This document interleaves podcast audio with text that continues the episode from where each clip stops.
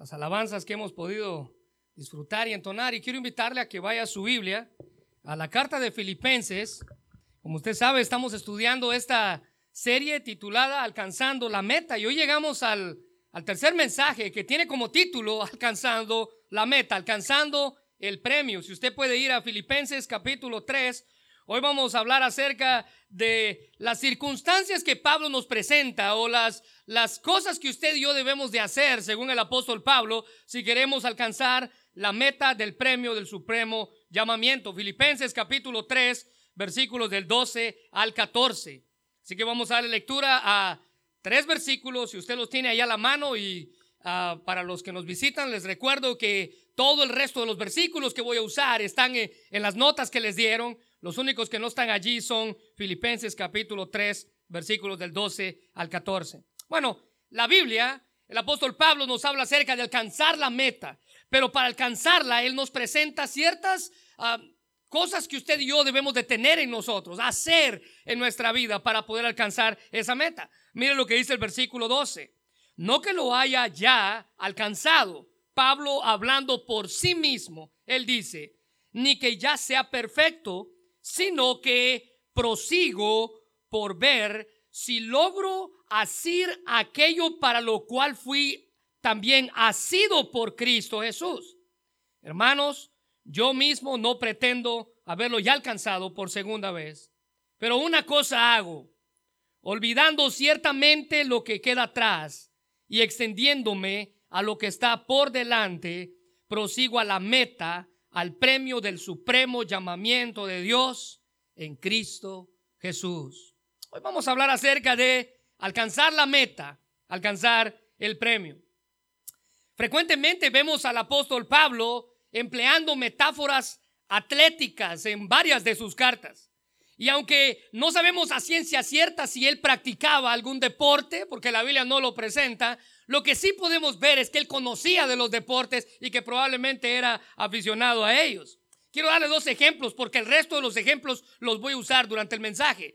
Pero dos ejemplos, el primero está en 2 de Timoteo capítulo 2, versículo 5. Él dice, asimismo ningún atleta puede obtener el premio a menos que siga las reglas. Él está hablando acerca de que un deportista no puede ganar si ese deportista no gana apegado al reglamento en el cual él está jugando. Eso es lo que él está diciendo. Pero en segundo lugar, en primera de Corintios 9:26, él dice, así que yo de esta manera corro, no como a la aventura, de esta manera peleo, no como quien golpea el aire. ¿Se da cuenta? Dos metáforas que él usa atléticas en un solo versículo, el correr y el golpear. Eso es lo que él está diciendo. Y aunque hacía alusión a diferentes de disciplinas deportivas, como en este caso el golpear el aire, podríamos decir que la metáfora predilecta del apóstol Pablo era las carreras o la carrera atlética. Constantemente él compara a la vida cristiana con una carrera que usted y yo debemos de estar dispuestos a correr. Por ejemplo, a los líderes de la iglesia de Éfeso, él les dice lo siguiente en Hechos capítulo 20, versículo 24. Pero en ninguna cosa hago caso, ni estimo preciosa mi vida para sí mismo, con tal que acabe mi carrera con gozo. ¿A qué se estaba refiriendo Pablo cuando habla de una carrera ahí? Bueno, siga leyendo el versículo y el ministerio que recibí de Cristo Jesús. Pablo compara su vida cristiana, Pablo compara su ministerio con una carrera. Una carrera que necesitaba mantenerse firme, dice ahí, para dar testimonio del Evangelio, de la gracia de Dios. Pablo compara la vida cristiana, Pablo compara el testimonio con una, el, el ministerio con el testimonio de una carrera. Ahora mire, a la iglesia de, de, Gálatas cuando estos estaban siendo influenciados por los judaizantes que los querían regresar a los rudimentos de la ley. Él les dice en Gálatas 5:7, ustedes corrían muy bien la carrera. La vida cristiana, estaban bien, nada los estorbaba. Y mire la pregunta, ¿quién les impidió seguir la verdad? Los hermanos de Gálatas estaban regresando en lugar de ir para adelante. Pablo dice, las carreras no se corren para atrás, se corren para adelante. La carrera de la vida, la carrera del ministerio. Y aquí en Filipenses capítulo 3, específicamente en los versículos del 12 al 14, aunque todo el capítulo habla de eso. Pablo usa la analogía de un corredor para describir, si usted lo quiere notar ahí, el crecimiento espiritual de todo cristiano.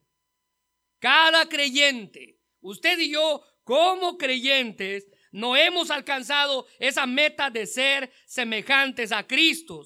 Pero así como un atleta corre en una carrera y se mantiene perseverando en ella, dice el apóstol Pablo, ha sido usted y yo como cristianos, tenemos una meta, tenemos un premio que alcanzar y debemos poner todo nuestro empeño para llegar hasta el final.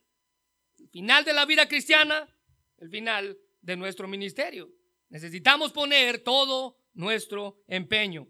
Mire, en aquel día en los que Pablo estaba, en los que Pablo estaba escribiendo esto, existían falsos maestros que enseñaban una falsa doctrina. Si usted lo quiere notar ahí, era la doctrina del perfeccionismo. Se lo repito, la doctrina del perfeccionismo. Y esta doctrina y estos falsos maestros enseñaban con esta doctrina de que los creyentes pueden alcanzar un nivel de perfección espiritual y moral en esta vida. Ellos decían, los perfeccionistas decían que cada creyente, ah, por medio de una doble gracia del Espíritu Santo, estos perfeccionistas enseñaban que mediante una segunda obra de la gracia en cada creyente, los creyentes podían vivir sin pecado de forma instantánea. Eso es algo falso. Es una falsa enseñanza. Miren, escuche bien.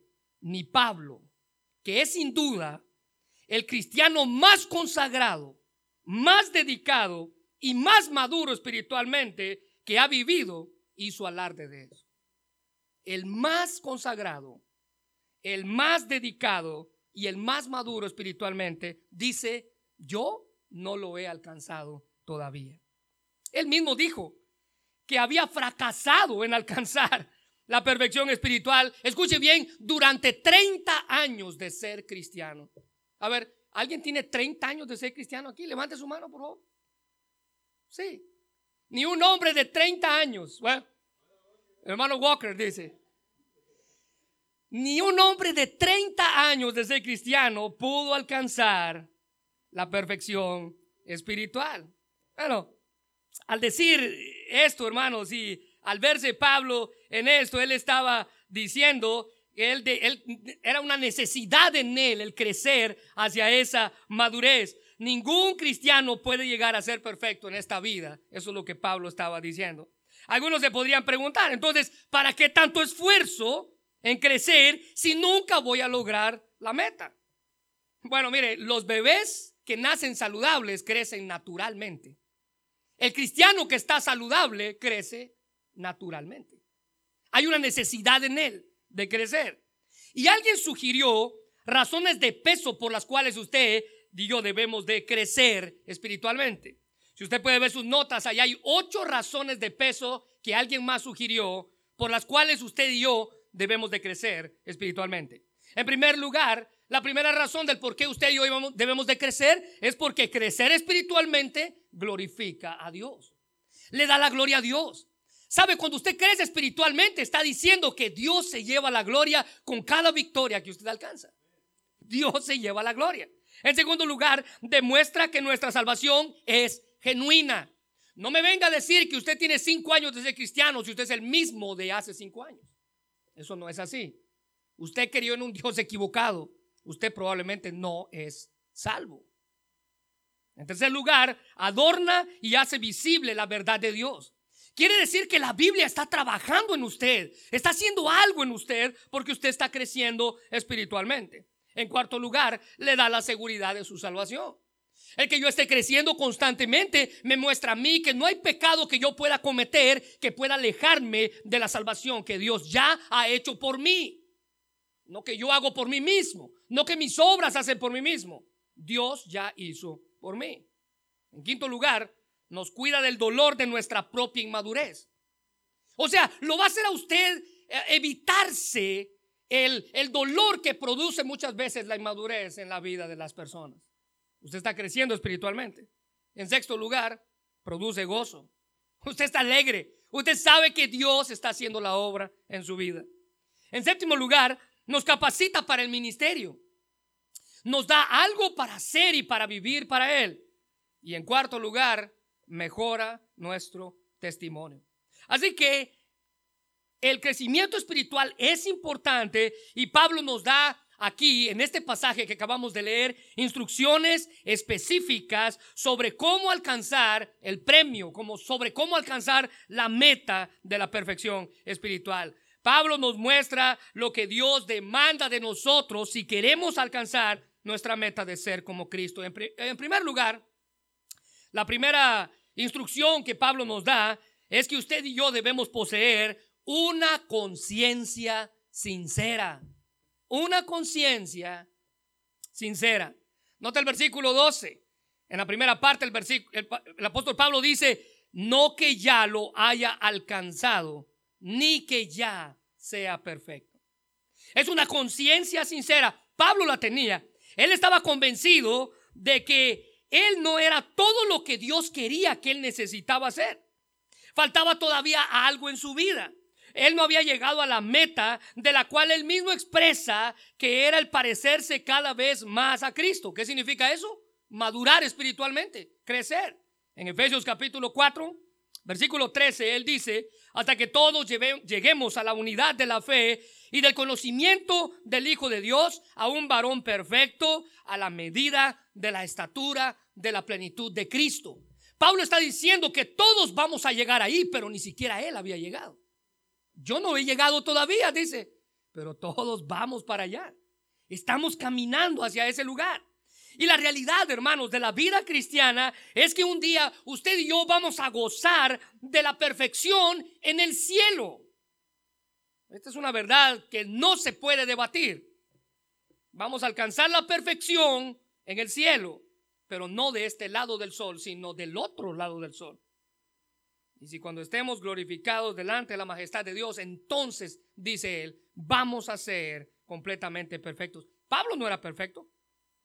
Él, al igual que usted y yo, estaba expuesto a tentaciones. Él, al igual que usted y yo, vivía aún su vida en la carne. Él, al igual que usted y yo, era un pecador.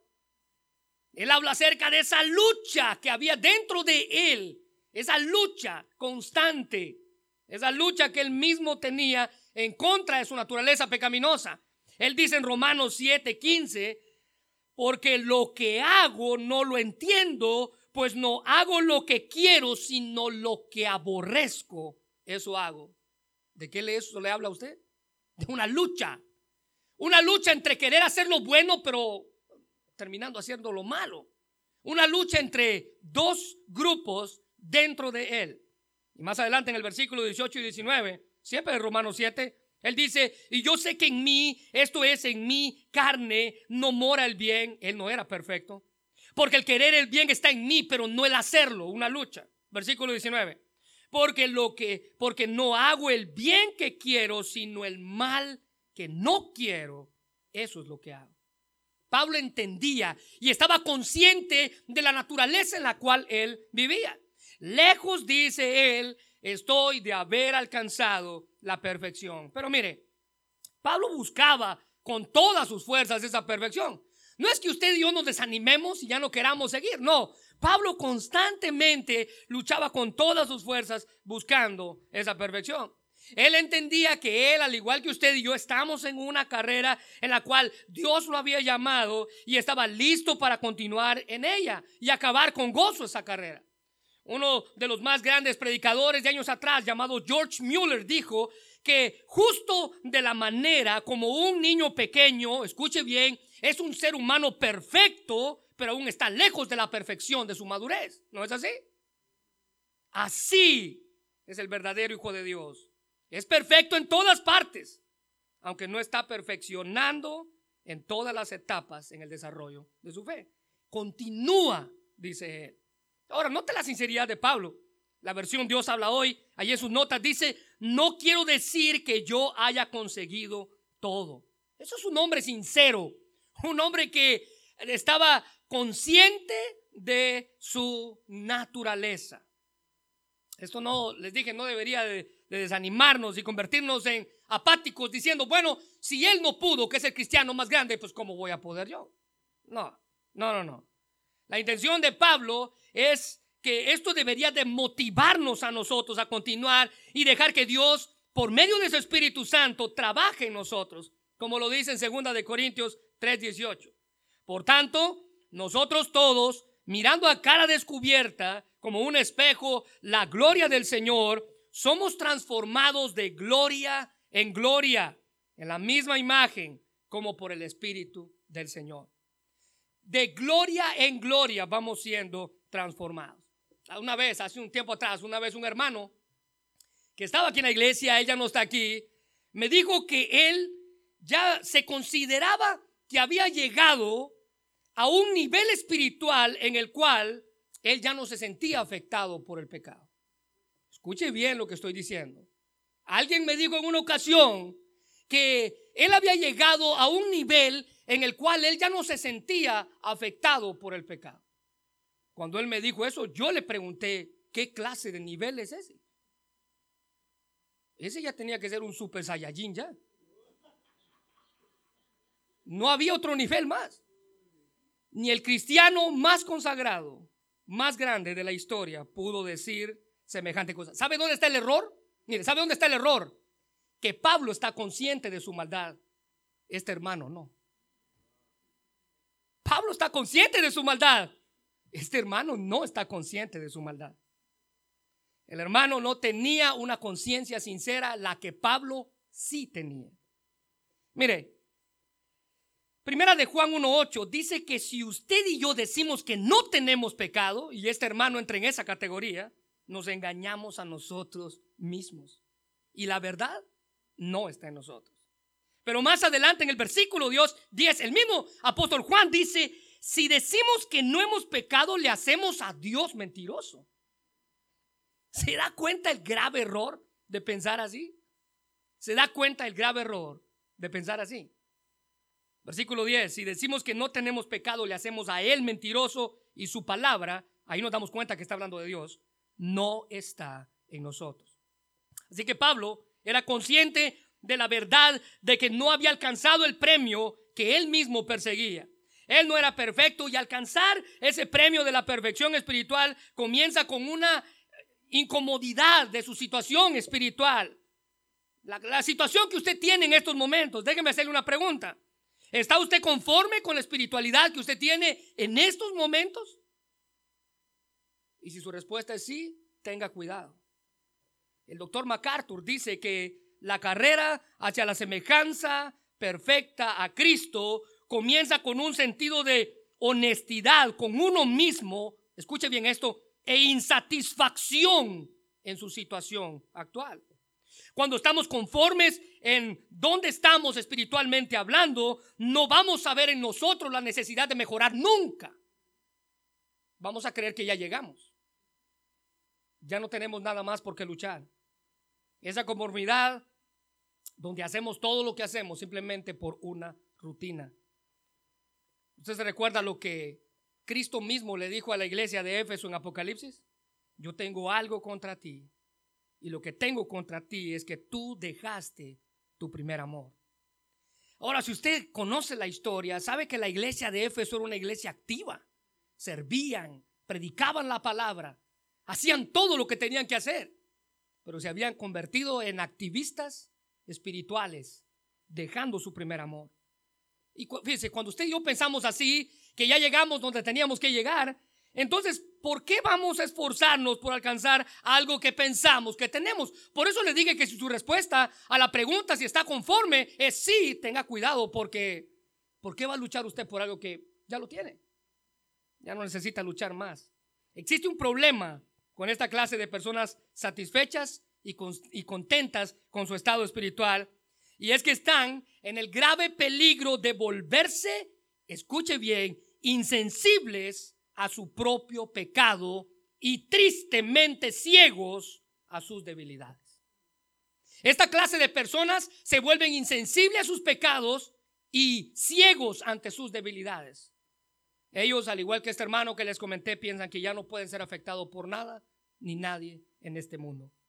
Ellos no ven la necesidad de mejorar, de cambiar, de crecer, de alcanzar la madurez que Dios quiere que todos tengamos. Solo aquellos que reconocen su necesidad de luchar contra ese pecado del cual el mismo apóstol Pablo dice, yo soy parte de él, es que alcanzan la madurez que Pablo enseña en este pasaje. O sea, mientras más lleno estoy de Dios, más débil será el pecado en mi vida. Cuanto más consciente estoy de mi pecado y de mi maldad, más grande será mi deseo de madurar y de querer parecerme más a Cristo cada día. Mire, cuando David pecó, él escribió el Salmo 51 y en su salmo él dice, en los primeros versículos, él dice, lávame más y más de mi maldad y límpiame de mi pecado. Recuérdese que estas son las palabras de un hombre que creyó esconder su pecado, esconderlo de Dios, esconderlo del pueblo. En el versículo 3 dice, porque yo reconozco mis rebeliones y mi pecado está siempre delante de mí. Ese es alguien que tenía una conciencia sincera. Matthew Henry, hablando de este pasaje, él comenta que David tenía un sentido tan profundo de su pecado que estaba pensando continuamente en él con pesar y vergüenza.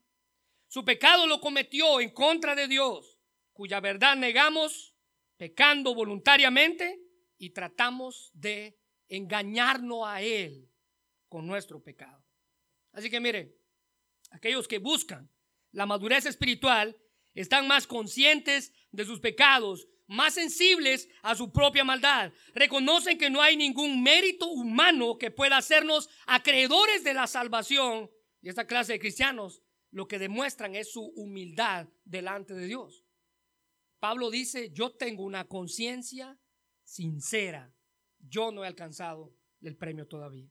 Ahora, pero en segundo lugar, Pablo nos presenta otra instrucción. Otra instrucción que usted y yo debemos de tener. En segundo lugar, lo que debemos de tener es un esfuerzo máximo. Un esfuerzo máximo. Mire lo que dice el versículo 12. Sino que prosigo por ver si por, por ver si logro asir aquello para lo cual o por lo cual también fui asido por Cristo. Ahora vea, son palabras que probablemente no usamos, pero mire lo que dice el versículo 12, yo prosigo. Y Pablo usa esta expresión de esfuerzo, prosigo, que literalmente significa correr o seguir. Nos habla del empeño vigoroso y dinámico. Es más, la palabra comúnmente en aquel tiempo se usaba para referirse a un corredor de carreras que tiene que ver con acciones enérgicas, decisivas y agresivas. Un comentarista decía que Pablo perseguía el premio espiritual con todas sus fuerzas, ejercitando al máximo cada músculo espiritual de su carrera para alcanzar el premio. Pablo no era alguien que se acostaba a esperar que su madurez llegaba. Pablo no era alguien que se acostaba a esperar que su madurez espiritual llegara a él.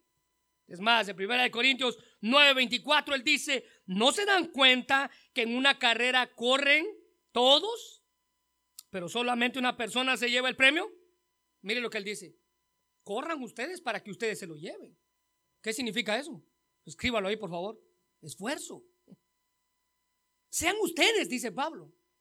¿Se da cuenta que todo el mundo corre? Bueno, sea usted quien gane.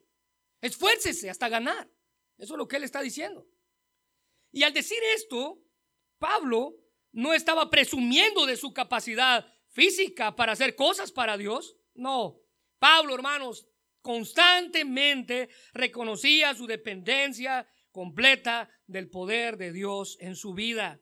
Pero él entendía que la vida cristiana era comparada con el trabajo y la lucha de cada día. Eso tiene que ver con esfuerzo. Colosenses 1.29 dice, para eso trabajo y lucho con todas las fuerzas, ahora note esto, y el poder que Cristo me da. Pablo dice, yo pongo mi, parte en la madurez, esforzándome por crecer, pero el esfuerzo en realidad viene de parte de Dios. Hay una frase que resalta en esta línea, y si usted puede verla ahí, y hágale un círculo, por favor, en la palabra asir. Asir o asido, sigue leyendo. Quiero asir aquello por lo cual fui asido por Cristo. Esa palabra literalmente significa alcanzar, tomar o atrapar. Significa convertir en una posesión propia algo. Pablo se había enlistado en esa carrera cristiana testificando que él corría espiritualmente para alcanzar lo mismo por lo cual Cristo ya lo había alcanzado a él. Pablo dice, yo quiero alcanzar para lo que fui salvo. Yo quiero alcanzar para lo que Cristo me alcanzó a mí. Es más, mire la nueva versión internacional, está ahí en sus notas, dice, sigo adelante esperando alcanzar aquello para lo cual Cristo Jesús me alcanzó a mí. Eso es lo que significa la palabra así. Yo sigo esperando alcanzar aquello para lo que Cristo me alcanzó a mí.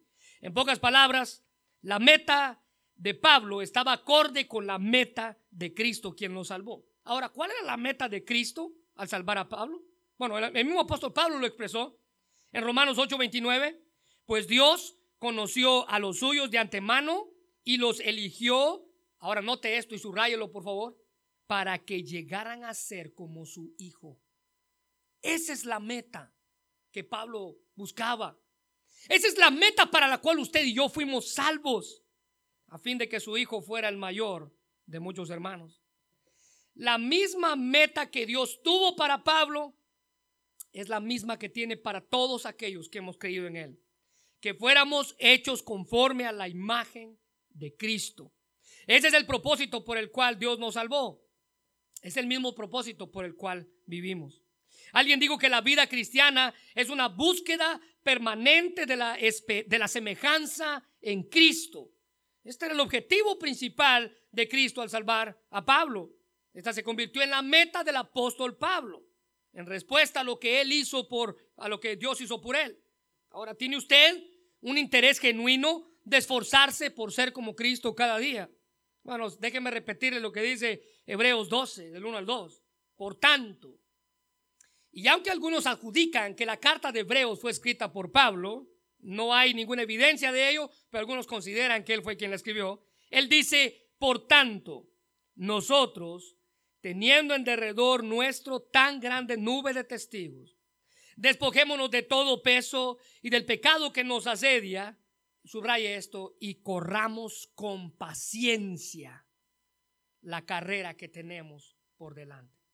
Puestos los ojos en Jesús, el autor y consumador de la fe, el cual por el gozo puesto delante de él sufrió la cruz, menospreciando el oprobio, y se sentó a la diestra del trono de Dios.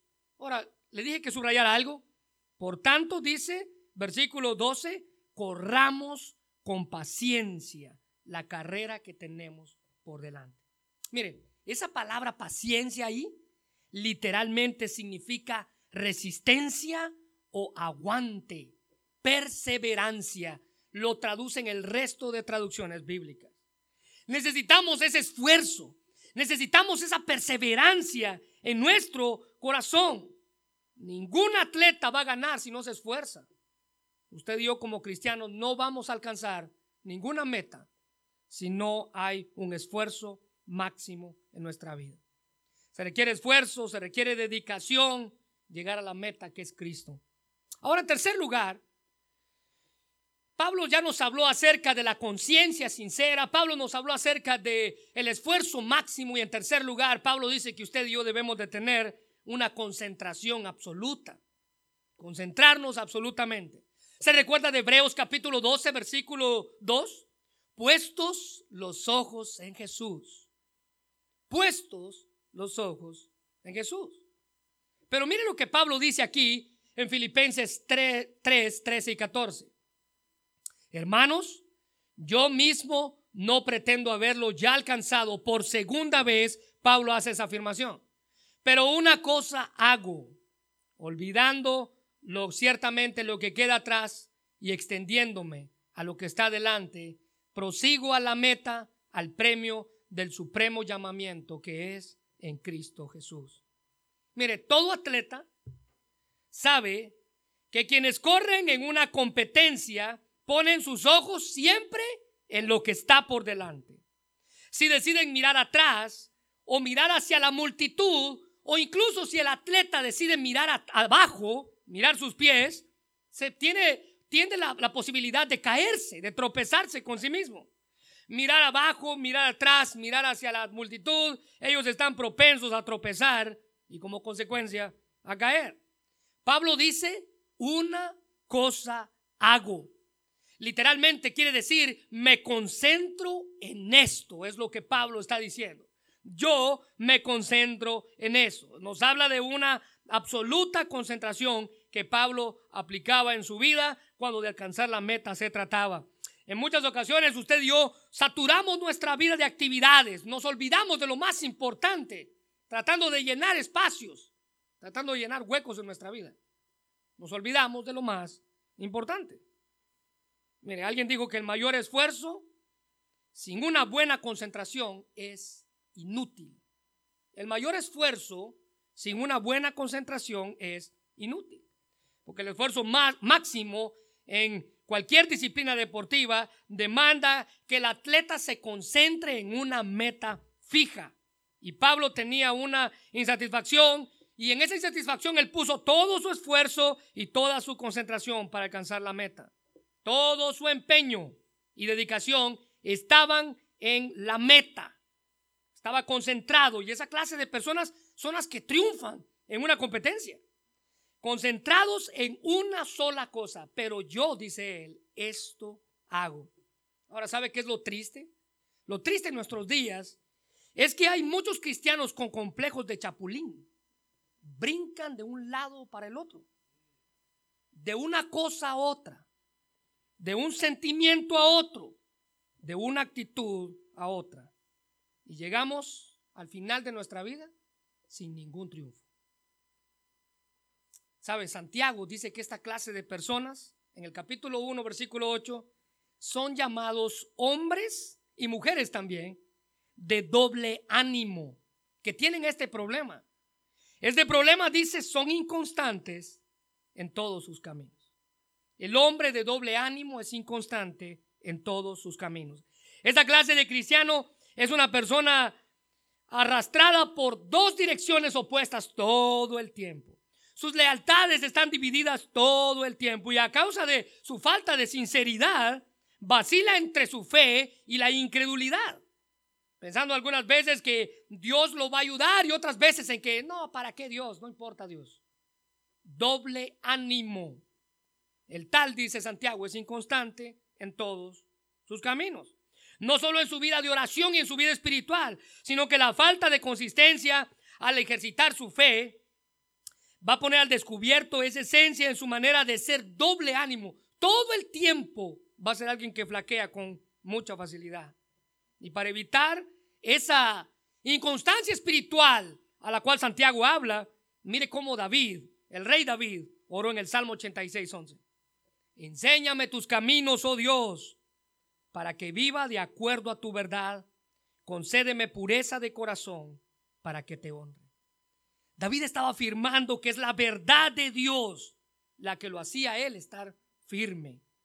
Note la instrucción de que un padre le da a su hijo en Proverbios, hablando acerca de la carrera de la vida, buscando agradar a Dios con todo su ser. Salomón habla de su propia experiencia y probablemente estas fueron las palabras de David, su padre, hacia él. En Proverbios 4, 25 al 27 dice un padre hablándole a su hijo, tus ojos miren lo recto y diríjanse tus párpados hacia lo que tienes delante. Examina la senda de tus pies y tus caminos sean rectos. No te desvíes a la derecha ni a la izquierda. Aparta tu pie del mal. ¿Se imagina un papá diciéndole eso a su hijo? Bueno, Pablo dice, cuidado con estas personas que tienen esa doble característica. Santiago dice doble ánimo. Eh, Pablo dice, hay que concentrarnos en lo que verdaderamente vale la pena.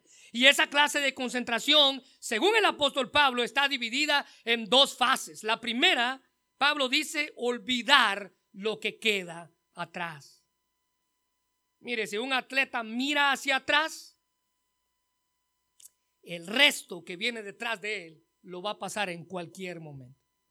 No sé si usted supo, pero hace unos años atrás, y por más que estuve investigando la historia, no pude encontrarla. Ya ve que las Olimpiadas pasan y los eventos se quedan.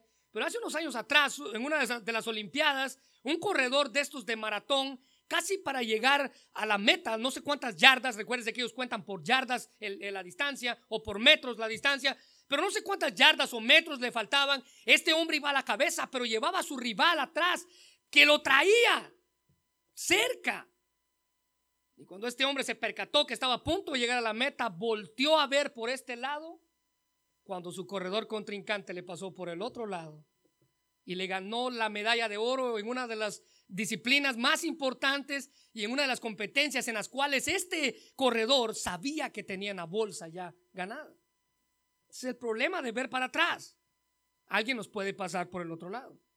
Ahora, el hecho de que un atleta haya sido bueno en el pasado, dice el apóstol Pablo, no quiere decir que va a ganar en el futuro. Y ese hombre de las Olimpiadas prueba eso. Ni mucho menos que va a alcanzar algún, algún logro después. El pasado, hermanos, no, en cierta manera, no tiene mucha importancia. Lo que importa es hacer un máximo esfuerzo en el presente que nos ayude a impulsarnos hacia el futuro. El comentarista William Barclay decía, nunca se gloriará de ninguno de sus logros ni los usará como excusas para relajar su esfuerzo. Él dice, lo que Pablo está diciendo aquí es que el cristiano debe olvidarse de todo lo que ha hecho y tener presente solo lo que todavía tiene por hacer. Ahora, Pablo dice, yo me olvido de lo que está atrás. ¿De qué cosas debemos olvidarnos? Bueno, en primer lugar, debemos olvidarnos de lo negativo. Dejar atrás todo lo malo. Lo que hayamos hecho o lo que nos hayan hecho. No sé si se ha dado cuenta, pero eso es lo que más cuesta olvidarnos. Dejar atrás lo que está allá. Lo que hayamos hecho o lo que nos hayan hecho.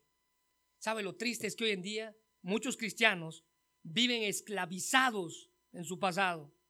recuerdan constantemente no solamente lo que han hecho, sino lo que les han hecho. Pero también debemos olvidar, según el apóstol Pablo, las victorias del pasado. No hay cosa que detenga más el crecimiento de una persona, un crecimiento espiritual en la vida de un cristiano, que el hecho de pensar cuán buenos fuimos en el pasado.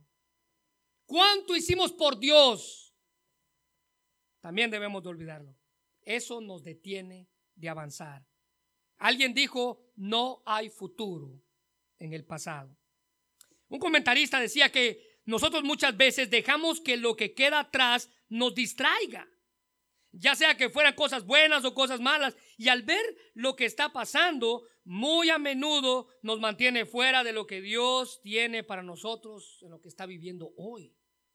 Ver para atrás lo estorba de ver lo que Dios está haciendo hoy. Pablo rompió con su pasado.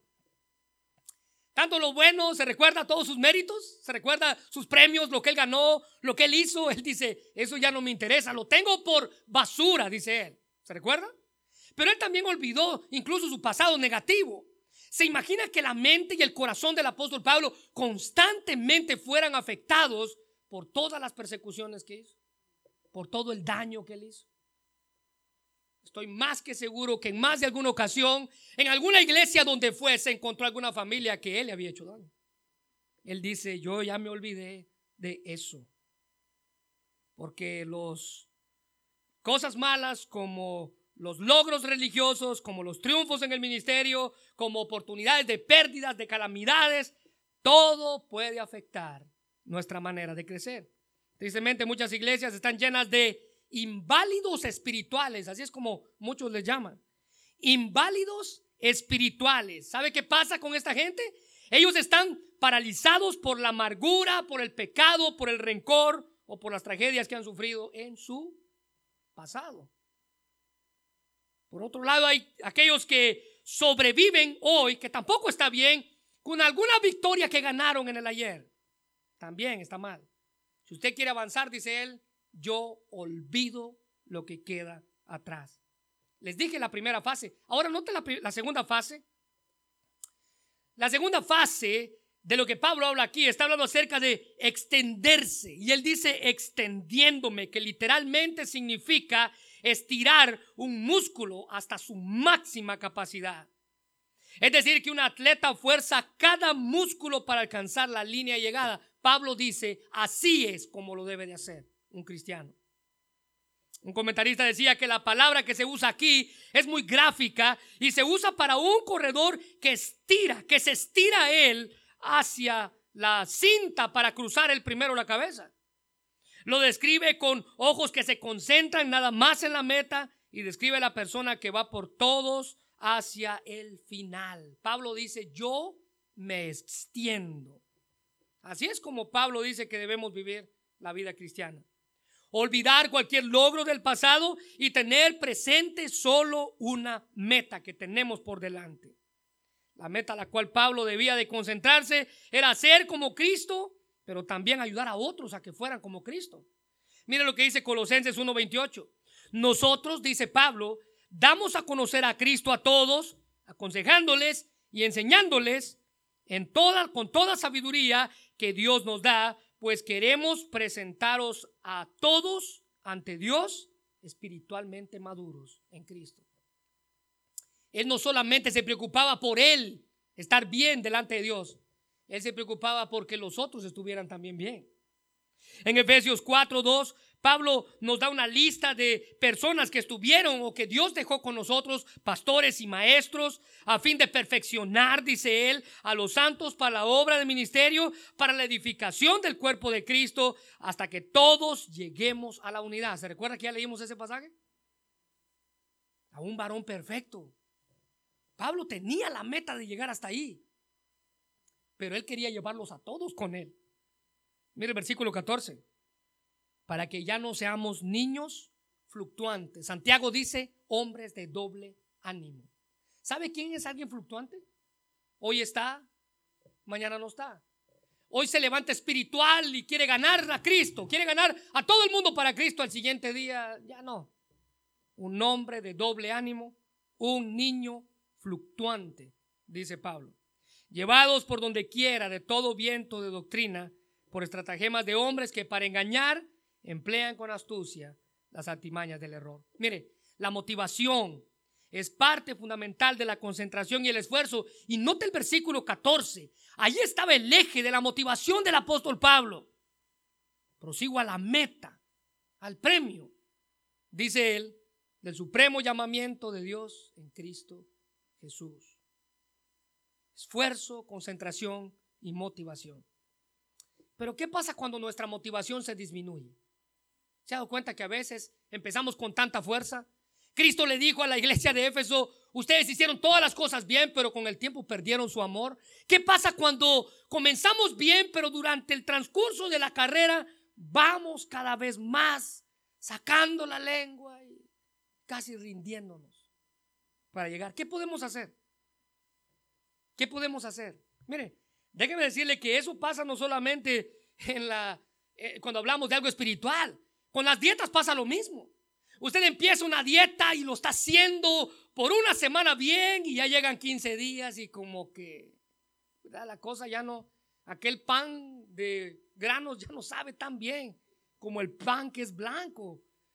Aquellos jugos eh, amargos ya no saben tan bien como una Coca-Cola. Pero no solamente eso, sino que vamos a los gimnasios y empezamos a hacer ejercicio y hay gente que paga un año de membresía y ha ido dos veces al gimnasio. ¿Qué pasa cuando nuestra motivación está por terminarse? ¿Alguna vez ha intentado aprender un idioma? ¿Alguna vez ha aprendido a tocar un instrumento? Comenzamos con muchas ganas. Ahora la pregunta es, ¿será posible que eso también pase en la vida cristiana? ¿Será posible que todo lo que les acabo de decir también pase en el ámbito espiritual? Y la respuesta es simple. Si no tenemos la motivación apropiada, la respuesta es sí. Pablo tenía en claro cuál era su motivación central.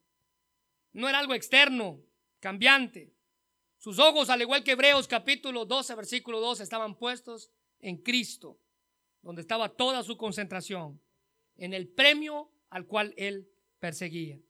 Es por eso que él dice en el versículo 4, otra vez, por segunda vez, prosigo. Y recuerde que esa palabra denota esfuerzo permanente. Pablo ponía todo su esfuerzo para alcanzar aquel sueño imposible o para vencer aquel enemigo invencible. Esa meta, ese premio, era la motivación principal del apóstol Pablo. Debe de ser la suya también. Debe de ser la mía también. En 1 Corintios 9, 25 dice, todo aquel que lucha, dice él, de todo se abstiene. Ellos a la verdad para recibir una corona corruptible, pero nosotros una incorruptible. Ahora mire, cuando Pablo escribió Corintios, él no estaba a punto de ganar la corona. Él estaba en la lucha. Él estaba luchando cada día. Pero cuando leemos segunda de Timoteo 4, 7 al 8, ahí sí él ya estaba a punto de recibir su premio. Ahora note esto. Así como un atleta, hermanos, levanta sus brazos cuando llega al final, a la línea de la meta, en señal de haber triunfado, Pablo hizo lo mismo cuando él llegó al final de su vida y declaró con toda propiedad lo que dice segunda de Timoteos 4 al 7. Yo he peleado la buena batalla. Se recuerda que en Filipenses dice, yo no he alcanzado, yo mismo no lo he alcanzado, pero aquí dice, yo he peleado la buena batalla. Yo he acabado la carrera. Yo he guardado la fe. Ahora estoy listo para recibir la corona de justicia que Dios me la va a dar a mí, pero no solamente a mí, dice él, sino a todos aquellos que corran la carrera con perseverancia. Alcanzar la meta. La meta que es Cristo debe de ser donde usted y yo necesitamos tener nuestros ojos. Que Dios nos ayude cada día a perseguir con persistencia la meta que es Cristo. Señor, te damos gracias por tu palabra. Gracias por la bendición que nos das de poder estar aquí, de escuchar este mensaje que nos manda a perseverar, que nos ayuda a continuar. Señor, si hay algo en nosotros que necesita ser removido, algún estorbo que necesita ser quitado de allí. Hebreos dice, despojémonos de todo peso que nos impida correr. Gracias Señor por tu amor, por tu misericordia. Gracias por la bendición de aprender acerca de esa meta. Queremos decir como Pablo que hemos acabado la carrera, que hemos continuado hasta llegar que hemos alcanzado la victoria. Señor, que seas tú quien tenga control de nuestra vida y que cuando más cosas vengan a estorbar nuestro camino para llegar hasta esa meta, podamos estar firmes y continuar con perseverancia, siguiendo hasta el final. Hermano, yo no sé si usted ha estado en ese momento en el cual hemos hablado de querer renunciar a su carrera. Esos momentos en los cuales ya no queremos continuar. Bueno, déjeme decirle, en más de alguna ocasión usted va a pasar por ahí. Pero espero que cuando pase por ahí, se acuerde que hubo alguien que ya pasó por ahí y que llegó hasta el final. cosas que el apóstol Pablo sufrió en su vida. Él pudo haber dicho, no más. Yo no quiero que me sigan golpeando. Yo no quiero que me sigan azotando.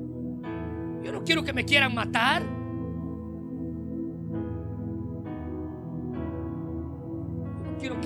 Que estorbe mi vida. Él nunca dijo, yo voy a renunciar dijo, yo prosigo con todas mis fuerzas para ver si cumplo el propósito por el cual Cristo me salvó. Él tenía en claro hacia dónde se dirigía y lo que estaba a punto de enfrentar. Pregunta es si usted tiene en claro eso. ¿Tiene usted en claro hacia dónde se dirige? ¿Tiene usted a Cristo por meta en su vida? Bueno, si eso no es así, déjeme decirle que necesita cambiar prioridades en usted. Porque la victoria la alcanzamos únicamente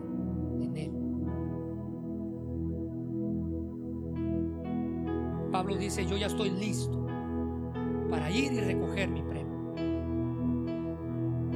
Se imagina este hombre victorioso en su lecho de muerte, diciendo, allá me está esperando Cristo y la corona que Él me va a dar. Todos podemos obtenerlo,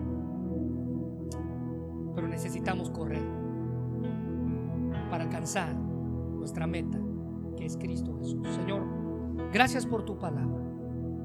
Gracias, Señor, por la bendición de escuchar este mensaje. Te pedimos que tú puedas bendecir tu palabra, Señor, y que nos ayudes a estar en claro qué cosas necesitamos despojar en nuestra vida para correr con gozo, con perseverancia.